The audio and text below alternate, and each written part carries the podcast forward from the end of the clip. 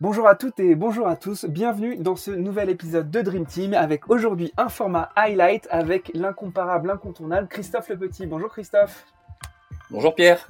Merci de rechausser les crampons pour ce format highlight qui va être un format dédié pas mal au football. On se l'est dit en préparation que ça fait peut-être un peu trop de foot, mais c'est comme ça, c'est l'actualité footballistique qui aussi euh, prend parfois le dessus sur l'actualité des autres sports. Et je te, je te propose de commencer pardon, par le premier sujet qui a défrayé évidemment la chronique. Euh, au moment où plein de grandes gloires du football européen partent en Arabie Saoudite, euh, on pense évidemment à Benzema, N'Golo Kanté, Cristiano Ronaldo. On pensait aussi tous que Messi allait euh, rejoindre les milliards saoudiens et finalement il a opté pour l'option américaine avec un deal assez inédit en la matière. Et on voulait revenir sur ça. Est-ce que tu peux nous en dire plus? Oui, tout à fait. Tu as, bien cadré le sujet. Euh, la planète euh, footballistique et les transferts de joueurs pas mal agités ces derniers temps, euh, en particulier avec l'appel d'air saoudien qui fait beaucoup beaucoup parler. On savait Lionel Messi en fin de contrat au Paris Saint-Germain au 30 juin. On avait depuis quelque temps la, la certitude que ni d'un côté ni de l'autre, c'est-à-dire ni du côté du joueur ni du côté du club, il y avait nécessairement la volonté de prolonger ce contrat. Et donc on se posait tous la question euh, du choix euh, de Lionel Messi pour l'avenir, euh, la, suite de sa carrière. trois options étaient sur la table, de façon très schématique. L'option du FC Barcelone, l'option du cœur, on dira, pour Lionel Messi, revenir dans son club formateur, là où il a tout gagné et qui a fait de lui une légende. mais des difficultés pour le club barcelonais à pouvoir véritablement imaginer un, un deal financier qui tienne la route et qui satisfasse le joueur, notamment parce que le club est en difficulté, on l'a déjà évoqué ici, et parce qu'il y a un fair play euh, financier ou un, salaire, un système de contrôle des salaires euh, au niveau de la Liga qui rendait l'équation difficile. Pour autant, il semblait y avoir une proposition sur la table. Euh, deuxième option, effectivement, euh, l'Arabie Saoudite, avec un salaire démesuré de l'ordre de plusieurs euh, milliards, enfin on évoquait un milliard et demi d'euros sur trois saisons, donc un salaire de l'ordre de 500 millions d'euros la, la, saison, euh, voilà qui aurait permis de recréer la rivalité euh, Cristiano Ronaldo-Léo Messi euh, dans un dans un projet saoudien qui mise beaucoup sur le sport et sur tous les sports, pas uniquement le, le football, hein, ça rentre dans le cadre de la vision 2030 de l'Arabie Saoudite. Et puis bah, finalement, euh, Léo Messi a opté pour le troisième projet qui était en discussion depuis quand même assez longtemps, euh, pour avoir été euh, deux ou trois fois sur Miami pour en, avoir discuté avec le club, c'est-à-dire rejoindre la MLS, cette petite ligue nord-américaine en, en expansion, et donc rejoindre rejoindre Miami. Et donc c'est ce c'est ce projet-là qui, qui, a été choisi, très probablement pour des raisons qui mixent à la fois la qualité de vie globale, je dirais, euh, voilà, la qualité de vie en Floride est plutôt très bonne. Euh, et puis le projet sportif euh, de pouvoir contribuer au développement d'une ligue comme, comme la MLS. Euh, donc c'est ce projet-là qui l'a qui l'a emporté. Alors effectivement petite particularité euh, sur le, le, montage qui a été imaginé puisque euh, la, la, MLS présente la singularité d'être une ligue qui est détenue euh, par les par les clubs. C'est c'est une ce qu'on appelle une single entity euh, et chaque club est en fait propriétaire d'une partie de la ligue et les revenus sont partagés entre tous entre tous ces clubs. Et, et, finalement, le deal qui a été trouvé, c'est que Lionel Messi fasse partie de ce qu'on appelle les designated players. Donc ça, c'est un outil de régulation mis en place suite à l'arrivée de David Beckham euh, à la fin des années 2000 euh, à Los Angeles. Donc c'est un c'est un joueur qui sort du plafond salarial hein, de façon très schématique, euh, qui est celui de, de, la MLS, qui a un salary cap assez strict. Et donc les clubs ont la possibilité d'en sortir trois et donc de, de les mettre au plafond salarial maximal. Et ensuite ce sont les propriétaires des clubs qui payent la différence entre ce plafond salarial et le salaire final du joueur. Donc ça, il y avait peu de doutes sur le fait que Lionel Messi serait un, designated player, mais il y a aussi eu d'autres d'autres arrangements et notamment le fait que Lionel Messi est un intéressement euh, finalement au développement des revenus de la ligue euh, à deux niveaux en particulier. Premier niveau, euh, un partage des revenus sur les futurs abonnements qui seront générés à Apple puisque c'est Apple qui a les droits de diffusion worldwide, donc tout autour du monde et aux États-Unis en particulier du de la MLS. Donc là, Lionel Messi touchera un pourcentage finalement de ces abonnements supplémentaires et nul doute qu'ils seront nombreux euh, en Amérique du Nord, mais pas seulement. Et puis deuxième élément, un partage également euh, des revenus avec euh, sur les produits dérivés, notamment vendus par Adidas, avec qui le joueur est sous contrat. Et donc là aussi, Lionel Messi sera intéressé finalement à ces revenus supplémentaires. Et donc on pourrait assimiler ça finalement à un effort collectif un peu global fait par la Ligue et par l'ensemble des équipes de la Ligue pour faire en sorte de pouvoir attirer Messi et lui offrir un salaire qui soit à la hauteur de ce qu'il était en mesure de, pouvoir attendre. Euh, et effort collectif un peu global qui peut s'expliquer notamment par le fait que finalement toutes les équipes sont intéressées au développement des revenus généraux euh, d'un point de vue économique, les revenus de la ligue, mais aussi parce que l'arrivée de Messi va probablement euh, braquer les projecteurs sur sur la MLS et permettre de continuer euh, ce qui a déjà été engagé depuis très longtemps, c'est-à-dire la croissance de la valeur financière des franchises. Et donc au final, toutes les franchises, tous les propriétaires de franchises et la MLS en, elle-même ont intérêt finalement à pouvoir eh bien capitaliser sur une marque et un joueur de l'aura de Lionel Messi.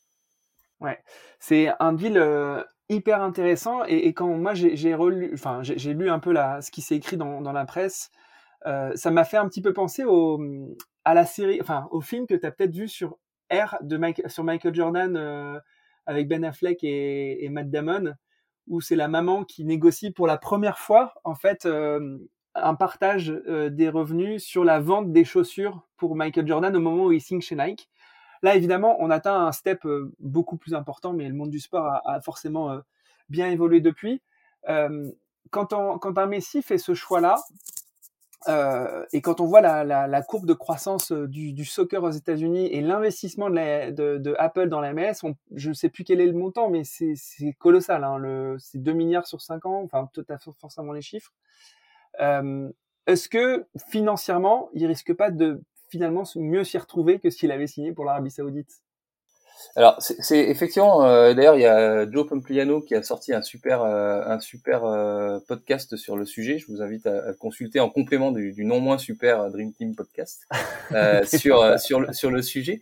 En fait, effectivement, on, on pourrait on pourrait dire que Lionel Messi aujourd'hui est une sorte d'héritier de David Beckham précédemment. C'est assez marrant puisque David Beckham est l'un des trois propriétaires de l'Inter Miami. Euh, C'est-à-dire que David Beckham a bousculé un, tout un ensemble de choses quand il est arrivé en MLS. Euh, J'en ai parlé, il a, la, la, mise en place de la règle des designated players, mais également le partage des revenus euh, divers et variés, et également pour David Beckham la possibilité d'acquérir une franchise euh, pour un montant de 25 millions de dollars. Là aujourd'hui, les franchises sont valorisées autour de 500 millions de, de dollars. Donc euh, on voit l'intérêt que, que, ça peut représenter pour pour David Beckham. D'ailleurs, Lionel Messi a aussi la possibilité la possibilité dans, dans, son contrat de pouvoir avoir demain euh, des facilités d'acquisition d'une franchise. Donc, pour revenir à ta question, oui, effectivement, on a le sentiment qu'il y a un effort un peu collectif sur ces partages de revenus. Euh, ça peut effectivement s'apparenter à ce qui avait été fait par euh, Jordan euh, et sa maman autour de, des partages de revenus sur les sur les chaussures. Euh, là, c'est encore un cran au-dessus puisque c'est carrément au niveau d'une ligue dans son ensemble. Ce sont sur des droits euh, lié à des souscriptions d'abonnement pour Apple, euh, effectivement un deal de 2 milliards et demi hein, sur sur 10 ans. Euh, qui avait été signé il y a, il y a un peu plus d'un an. Euh, et, euh, et, donc l'intéressement n'est pas sur les 2 milliards et demi, mais il est sur les abonnements supplémentaires hein, qui vont être générés par l'arrivée de Messi, et ils vont être nombreux. Mhm. Et effectivement, se partage autour des, des revenus d'Adidas sur les produits dérivés. Donc oui, c'est vrai que c'est une approche, et c'est assez marrant, très collective, voire collectiviste, au royaume du libéralisme. Alors effectivement, on sait que les, États-Unis ont la possibilité de mettre en place des régulations extrêmement strictes euh, validées par le, droit américain, euh, mais c'est assez marrant effectivement de voir ça aux États-Unis euh, et, et, de voir que Messi bénéficie de ça. Et on voit tout de suite l'effet, hein, puisqu'il y a différents chiffres qui ont circulé autour de la croissance du nombre de followers de l'Inter Miami, autour du fait que tous les les, les, tickets euh, de saison euh, ont été vendus, autour du fait que les matchs à l'extérieur de l'Inter Miami seront tous sold out euh, aussi. Bref, l'effet Messi se matérialise déjà et tout le monde veut en être autour du 21 juillet, je crois, pour ce qui serait, parlons au conditionnel, le premier match de la Star. Donc voilà, on, on sent un énorme engouement et, et contrairement peut-être à ce qu'on peut voir dans le dans le football européen, on a vraiment ici le sentiment que c'est un engouement collectif et euh, comme d'habitude aux États-Unis, euh, les, les, différents propriétaires, la ligue, euh, ont tous compris qu'il serait certainement beaucoup plus fort économiquement, voire sportivement, avec lui que s'il était parti en Arabie Saoudite. Ouais. Et sans doute que ce deal-là va créer un précédent euh, unique. Euh, parce que parce que bah, c'est les stars du football qui drivent l'intérêt finalement pour le football et, et que seront les, deals d'un Mbappé, d'un Haaland et, et consorts dans quelques années euh, parce que parce que du coup les ayants droit, les diffuseurs vont peut-être devoir rentrer dans la danse et, et ça sera plus seulement l'objet du club. Euh, dis-moi, tu voulais rebondir sur ça? Non, non, je, j'ai, dit, je voulais juste te dire que j'étais tout à fait d'accord avec cette analyse euh, et, simplement sur le fait que c'était cette petite poignée de superstars hein, qui sont capables de, conduire à des changements aussi radicaux. Euh, David Beckham précédemment, Lionel Messi aujourd'hui, et peut-être demain Kylian Mbappé, dont on sait qu'il est très friand euh, de la vie euh, nord-américaine. Donc peut-être qu'effectivement, quand Kylian Mbappé aura tout remporté en Europe, il aura l'envie de souhaiter, il aura l'envie d'aller finir sa carrière en MLS. Ouais. Écoute, ça me permet de, de, de, rapidement aborder le, deuxième sujet, mais qui est évidemment dans la continuité. On n'a pas besoin de faire forcément beaucoup sur ce sujet, mais globalement, ce deal-là, euh, l'effort collectif, comme tu disais, que font les, les, les stakeholders, donc les, les acteurs clés des, des, Américains pour ramener Messi, ça en dit long aussi sur la volonté de développement du football et du soccer aux États-Unis. Euh, qui du coup est une des un des territoires qui va accueillir la Coupe du Monde en 2026 avec une ambition aussi affichée sportivement, c'est d'être champion du monde pour l'équipe de la Team USA, comme on dit.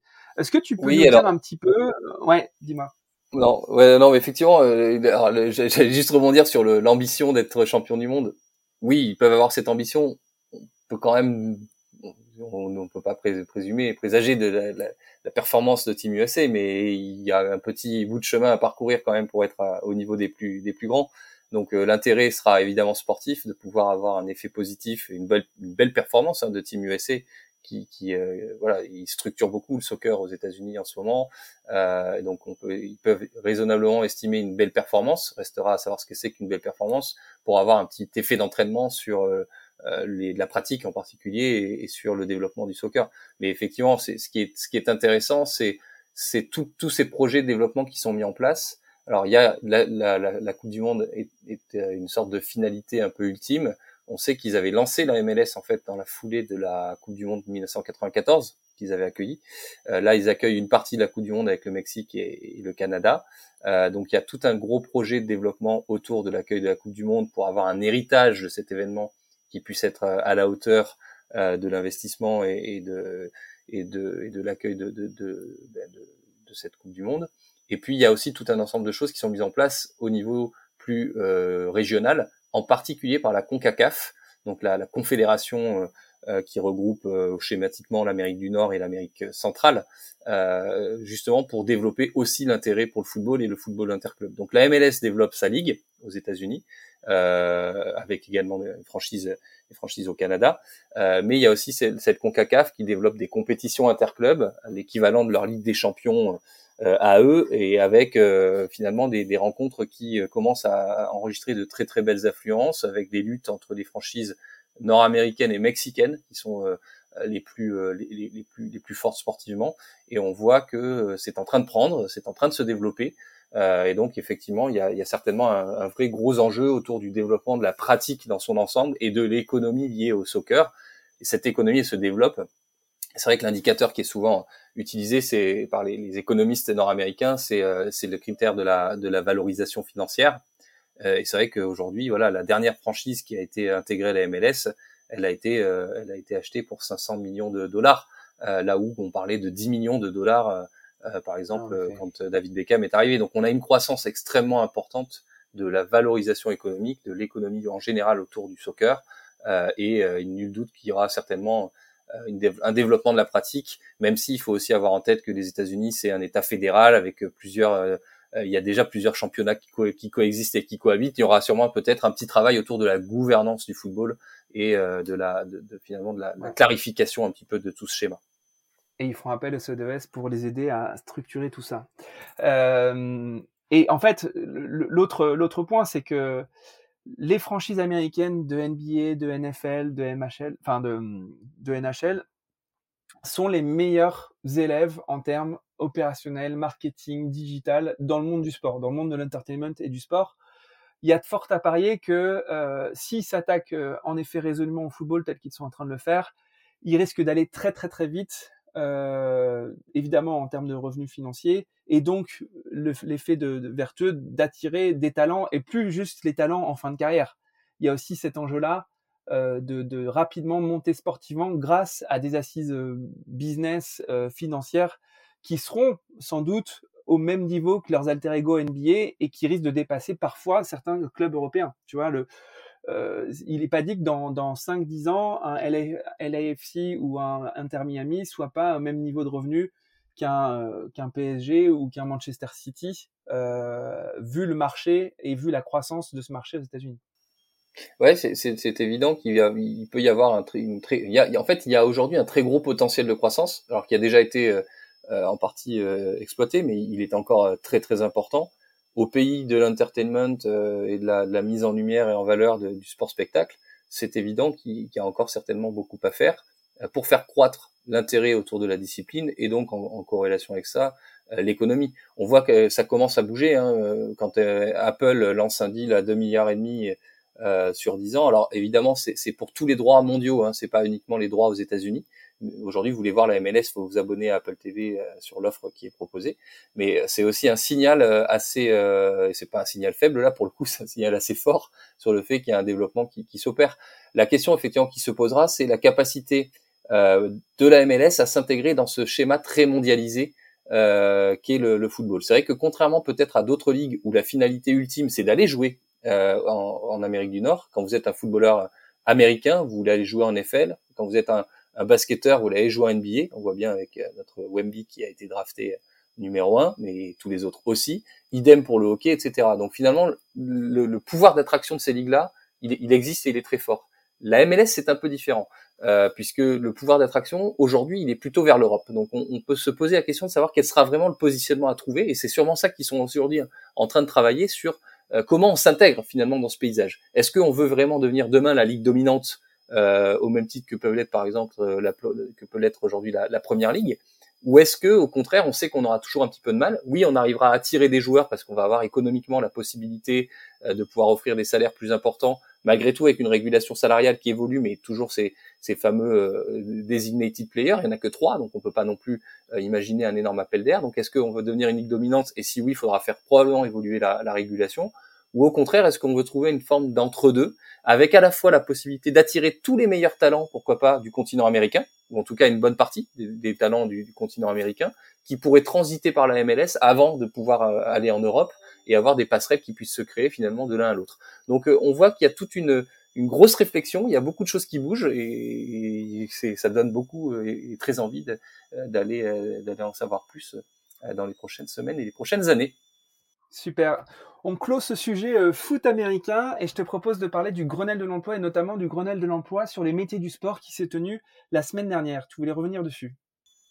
Oui, tout à fait. Euh, sujet radicalement différent. Euh, en fait, le, ministère des Sports, euh, sous la houlette de sa ministre Amélie Oudéa Castera, euh, organise des ateliers de travail sur, différentes euh, thématiques depuis l'arrivée de d'Amélie Oudéa Castera à la tête de, de, ce ministère. Et il y a eu, il y a quelques jours de cela, eh bien, la tenue d'un Grenelle de l'emploi et des métiers du sport qui a réuni euh, plus de 300 acteurs euh, du secteur français, euh, donc des acteurs du mouvement sportif, des acteurs économiques, des acteurs de la gouvernance, de l'emploi et de la formation en général et dans le sport en particulier. voilà, et ça a été l'occasion de eh bien pouvoir réaliser un certain nombre d'annonces autour de la mise en place de différentes actions pour atteindre l'objectif qui est celui du, du ministère des Sports et de l'ensemble euh, des acteurs, euh, euh, des acteurs du, du sport, c'est-à-dire de créer 100 000, 100 000 emplois supplémentaires dans le sport français et de multiplier par 5 les bénéficiaires d'actions d'insertion par et dans le sport. Donc ça, c'est vraiment les objectifs un peu collectifs qui sont fixés. Et donc le Grenelle de l'emploi, avec des travaux antérieurs et préalables, a été finalement l'occasion de pouvoir annoncer ben, concrètement qu'est-ce qu'on met en place pour euh, eh bien mettre faire en sorte qu'on atteigne ces objectifs. Et donc la ministre euh, des Sports, mais avec également euh, d'autres ministres. Hein. Il y avait Olivier Dussopt, euh, le ministre du Travail, il y avait Carole Grandjean, la ministre déléguée chargée de l'enseignement et de la formation professionnelle, ont pu annoncer tout un ensemble de mesures qui sont regroupées aujourd'hui autour de cinq axes forts. Euh, donc un premier axe autour de l'amélioration de la lisibilité de l'offre des parcours de formation vers les métiers du sport.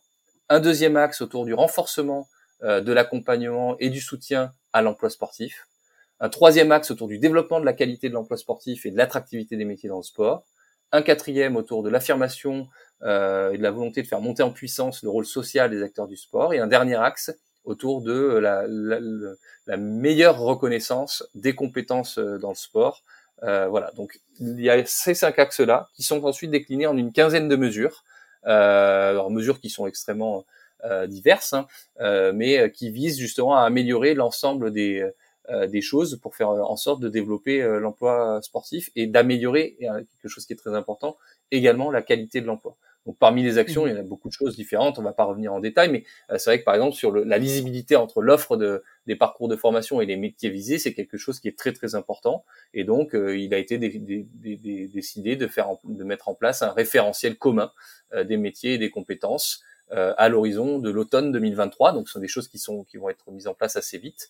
voilà, c'est une des mesures, mais il y en a d'autres aussi, notamment sur la question de, de l'attractivité avec euh, la mise en place euh, d'un baromètre des emplois et puis d'une campagne de communication euh, qui vise justement à valoriser, éclairer tous les emplois dans le sport pour faire comprendre aussi peut-être euh, que on peut travailler dans le sport, on peut vivre de sa passion pour le sport et donc pouvoir finalement trouver de nouveaux candidats, peut-être des candidats qui aujourd'hui ne s'orientent pas nécessairement et naturellement vers ce secteur. Ok, super. Je te propose de passer au, au, quatrième sujet qui est le bilan de du CIO, parce qu'évidemment, le CIO régulièrement fait une sorte d'audit euh, auprès du comité d'organisation des Jeux Olympiques pour voir si tout se passe bien et s'il y aura la bonne livraison dans les temps euh, du projet olympique. Et quel était un peu le, bilan de cette visite du CIO oui, alors il y a effectivement eu une commission de coordination, donc les fameuses commissions de coordination qui se réunissent à intervalles réguliers en amont des Jeux, qui a eu lieu la semaine dernière du côté de Paris 2024. Alors, comme d'habitude, hein, j'ai envie de dire, le CIO a déclaré euh, après euh, après la réunion que finalement Paris 2024 s'apprêtait à organiser euh, des jeux fabuleux et magnifiques. On espère tous que ce soit effectivement bien le cas. et il s'agissait de, de, regarder, d'essayer de lire un petit peu entre les lignes. Donc, si on fait le bilan, on dirait, on, a tendance à dire que finalement la visite est positive, que on a des des, euh, des acteurs et en particulier des, euh, euh, des acteurs olympiques, notamment issus du Comité international olympique, qui sont venus voir où on en était sur la réalisation des chantiers, sur sur la, les différentes étapes de définition du, du, concept, que ce soit la cérémonie d'ouverture, que ce soit le marathon pour tous, etc., etc. Et donc le bilan semble plutôt positif. Il y a eu après cette rencontre-là, après cette visite-là, une rencontre entre Thomas Bach, le président du CIO, et euh, Emmanuel Macron aussi pour euh, euh, eh bien regarder un petit peu ce qui euh, ce qui s'est passé, ce qui s'était dit. Ça ne veut pas dire qu'il n'y a pas de travail, qu'il reste pas encore des choses à définir, à clarifier et qu'il n'y a pas des points d'interrogation ou de, ou de vigilance. Mais en tout cas, euh, il semblerait que Paris 2024 soit plutôt euh, sur la bonne voie. voilà, donc on, on, attendra effectivement de, de, de, voir un petit peu plus ce qui ce qui euh, ce qui se dit et surtout les, les prochaines étapes jusqu'à euh, juillet prochain. mais en tout cas, pour l'instant, il semble qu'on soit plutôt au vert. Il n'y a pas de chantier qui soit là, dans le rouge en termes de retard. Enfin voilà, la Solidéo communique très régulièrement sur le l'avancement des chantiers. On aurait pu avoir une inquiétude autour de à la fois de la crise Covid, de l'inflation. Enfin, est-ce que ça allait pas des pénuries aussi? Pourquoi pas de main d'œuvre Est-ce que ça n'allait pas ralentir finalement euh, les, euh, les choses. Pour l'instant, euh, c'est dans les temps, avec tous les sites qui devraient être livrés entre la fin du dernier trimestre, donc fin 2023, et le début du, du, de l'année 2024, ce qui était le, notamment le, le, le calendrier visé. Euh, donc, pour le moment, on dirait qu'on est plutôt dans de, dans de bonnes dispositions. Et il reste encore aujourd'hui 14 ou 15 mois finalement à Paris 2024 pour finaliser euh, tout, tout, le projet et faire en sorte que tout le monde soit bien prêt euh, d'ici à, à l'ouverture des Jeux euh, en juillet sur la scène. voilà, donc il y aura différents temps entre aujourd'hui et, et l'année prochaine et ça permettra aussi de voir un petit peu où on en est, de se donner des temps de passage. donc plutôt positif et le CIO qui semble euh, être, bah, pour le coup avoir trouvé ce qu'il était venu un peu chercher c'est-à-dire un, un, partenaire et des partenaires, parce que c'est pas que Paris 2024, hein, c'est toutes les parties prenantes, que ce soit la ville de Paris, l'État et, tous les acteurs territoriaux qui sont engagés, qui soient en mesure finalement d'assurer une livraison des jeux comme c'était prévu dans les calendriers où c'était prévu. Et c'est vrai que en sortant de quelques Olympiades difficiles entre voilà Rio, on sait qu'il y avait eu des difficultés sur un certain nombre de chantiers, on connaît les difficultés liées au Covid et le report d'un an euh, des Jeux de, Tokyo, euh, voire d'autres avant. Euh, finalement, le, CIO semble plutôt satisfait, à confirmer bien sûr dans les prochaines semaines. Oui, en effet. Euh, écoute, je te propose de passer au dernier sujet, qui est un sujet un peu plus large, qui traite finalement des droits médias au global, en se prenant évidemment appui sur, euh, sur ce qui s'est passé sur la Coupe du Monde féminine, qui a finalement trouvé un épilogue euh, récemment. Mais cette année 2023-2024 euh, va être l'année un peu de, de, de, chamboulement aussi sur les droits médias avec l'appel d'offres à venir pour la LFP. Est-ce que tu pourrais nous dire pourquoi tu voulais traiter ce sujet en particulier? Ben, effectivement, je voulais qu'on reparte de l'actualité qui a fait beaucoup parler sur le fait que les pays euh, du Big Five, donc euh, Allemagne, Espagne, Italie, euh, France, Angleterre, n'avaient pas trouvé preneur pour les droits de diffusion de la Coupe du Monde féminine. Donc tout le monde s'est un peu affolé en disant oh là là, on va pas voir la, Coupe du Monde féminine. on a eu quelques quelques propos autour du, du, sexisme dans le sport, sur le fait que finalement il y avait des discours et des actes qui étaient parfois pas en adéquation. Euh, bref, euh, de, mon côté, très honnêtement, euh, j'ai assez, enfin, voire pas du tout cru une seule seconde que la FIFA allait prendre le risque d'avoir un, un, écran noir sur la Coupe du Monde féminine 2023 qui se déroule en Australie et en Nouvelle-Zélande, hein, on le rappelle, et on espère que les filles d'Hervé Renard pourront être très performantes, en tout cas on le souhaite. Et, et donc c'était juste une question de négociation avec d'un côté la FIFA qui a voulu laisser faire croire qu'effectivement il y avait une forme de cupidité des médias européens euh, qui voulaient pas mettre suffisamment d'argent sur la, sur la table euh, pour assurer le développement du football féminin. Petite revanche personnelle certainement de Gianni Infantino à l'égard de l'Europe euh, en lien avec ce qui a été dit et fait autour de la Coupe du Monde 2022. Bon, on avait la FIFA qui certainement demandait beaucoup d'argent parce qu'ils essayent de maximiser leurs droits et le montant de leurs droits en tant que effectivement détenteurs, euh, c'est un peu ce que chacun veut toujours faire.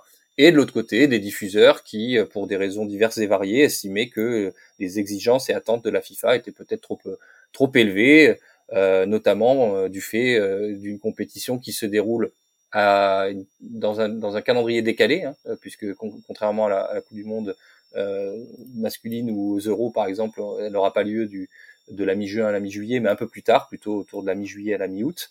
Euh, et donc ça, c'est pas du tout un bon moment de télé pour les diffuseurs, parce que les Français sont pas beaucoup devant leur télévision euh, à ce moment-là de, de l'année.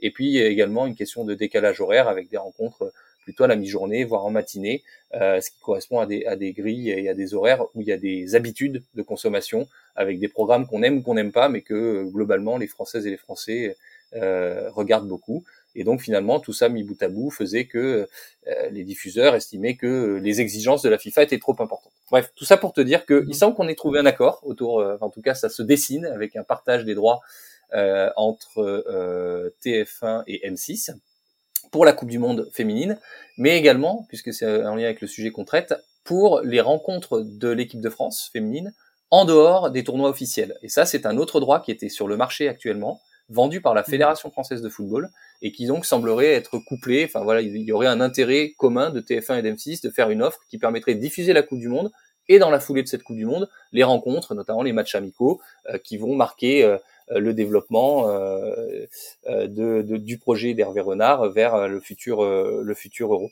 Donc il y a effectivement cet appel d'offres là qui est en cours et, et, qui est en voie de se finaliser, puisque en lien avec cet appel d'offres de la FFF sur les rencontres hors tournoi officiel de l'équipe de France, il y avait aussi l'appel d'offres de la D1 Arkema, donc la championnat de France euh, féminin, euh, qui avait été euh, euh déclaré euh, finalement comme étant, enfin il y a eu un appel d'offres qui, qui, avait pour finalité pardon le, le, le, début du mois de mai, mmh. déclaré comme étant infructueux des négociations de gré à gré qui s'est entamées entre la FFF et le ou les diffuseurs intéressés, et finalement il se murmure, il se dessine que Canal+ conserverait euh, les droits de diffusion de la D1 Arkema pour les prochaines années, euh, avec une D1 Arkema qui va changer de format, euh, la mise en place de, de play-off, notamment l'été prochain, enfin au printemps prochain. Et donc, il semblerait qu'il y ait un, un, accord qui ait été trouvé avec un montant qui puisse évoluer dans le temps en fonction aussi de ce que fera la FFF en termes de développement du football féminin.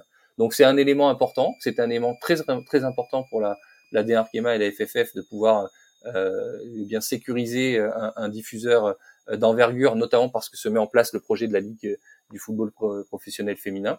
Et puis on a dans la dans la perspective maintenant le lancement de l'appel d'offres des droits télé du euh, de du championnat de, de, Ligue 1 et de Ligue 2 par la par la LFP, euh, puisque ça devrait arriver euh, à l'automne. On a entendu parler de la date du 12 septembre notamment chez, chez des confrères de l'équipe, Sacha Nokovic qui a indiqué cette date-là.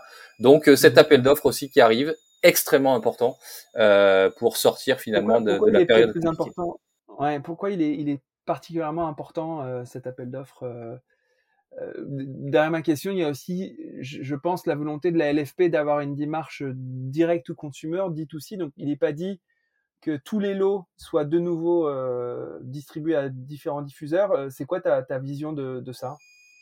Alors, il, est particulièrement important pour deux pour deux raisons. La première, euh, c'est euh, parce que c'est le premier appel d'offres qui suit l'arrivée de CVC, donc CVC euh, Capital Partners, et de la création de la, de la société commerciale de la Ligue de football professionnel. Donc ça, renforce l'importance parce que finalement quelque part il y a eu un petit temps de travail. Ça a été la, la, filiale a été créée officiellement en juillet l'année dernière, donc c'est encore récent.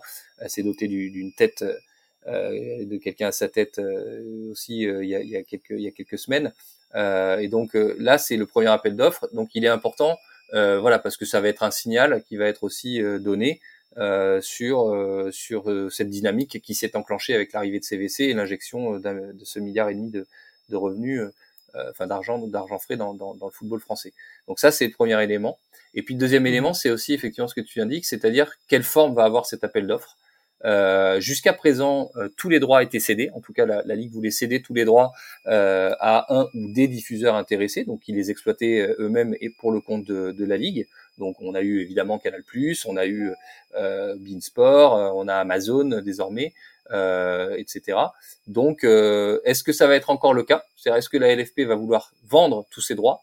Ou est-ce qu'elle va partir sur un format un peu plus hybride avec euh, quelque part peut-être la vente de ce qui est le plus monétisable et le plus euh, rentable? Et euh, l'exploitation en direct, comme tu l'indiquais, peut-être via une plateforme dont, on sait qu'elle mmh. était en préparation il y a quelques mois et que le Covid a, a ralenti.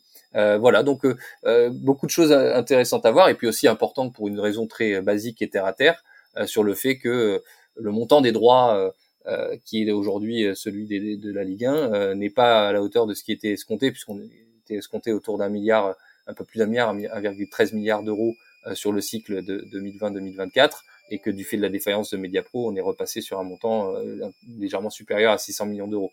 Donc euh, il y a un enjeu autour de la croissance de ce montant-là pour atteindre un niveau de droit qui soit plus, plus intéressant, en tout cas jugé plus conforme à la valeur des, des droits par les acteurs mmh. du football français.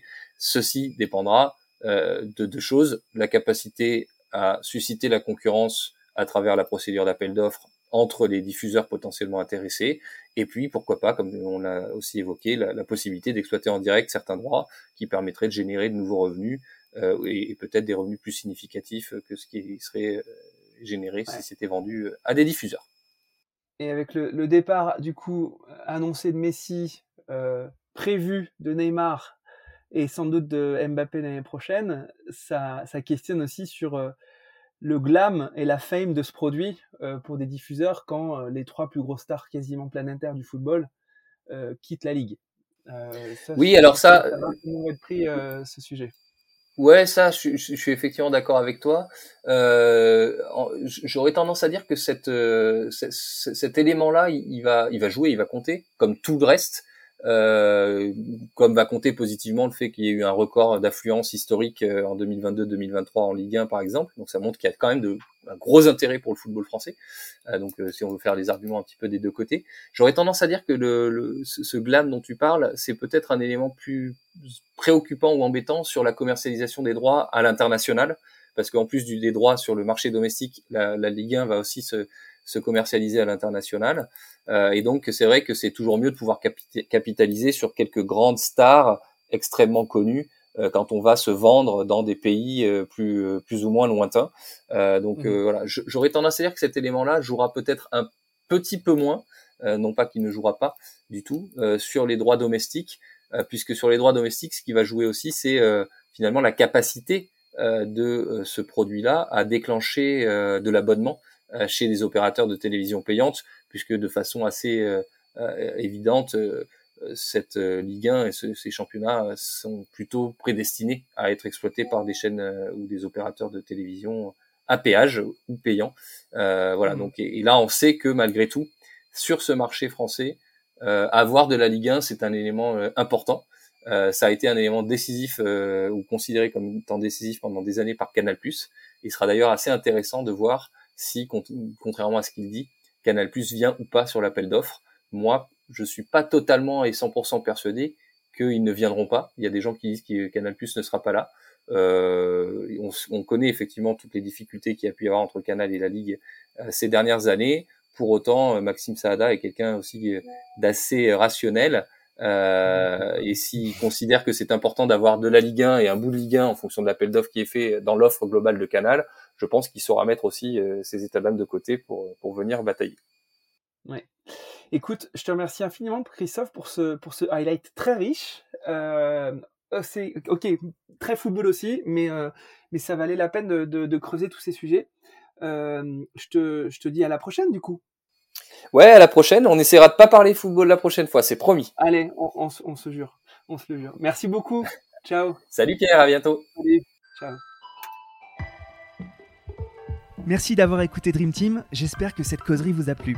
Si vous souhaitez soutenir ce podcast, partagez-le à vos amis, mettez plein d'étoiles sur Apple Podcast ou sur Spotify. Mais surtout, parlez-en autour de vous, à vos amis passionnés de sport. Je vous assure que ça boostera le podcast. Vous pouvez aussi me suivre sur LinkedIn, sur Instagram ou sur Twitter en cherchant Dream Team Podcast. N'hésitez surtout pas à m'envoyer vos commentaires, à partager les épisodes en me taguant et bien sûr à me suggérer des invités. Pour amener le podcast le plus loin possible, j'ai besoin de vous. Encore merci pour votre écoute. On se donne rendez-vous à la prochaine causerie.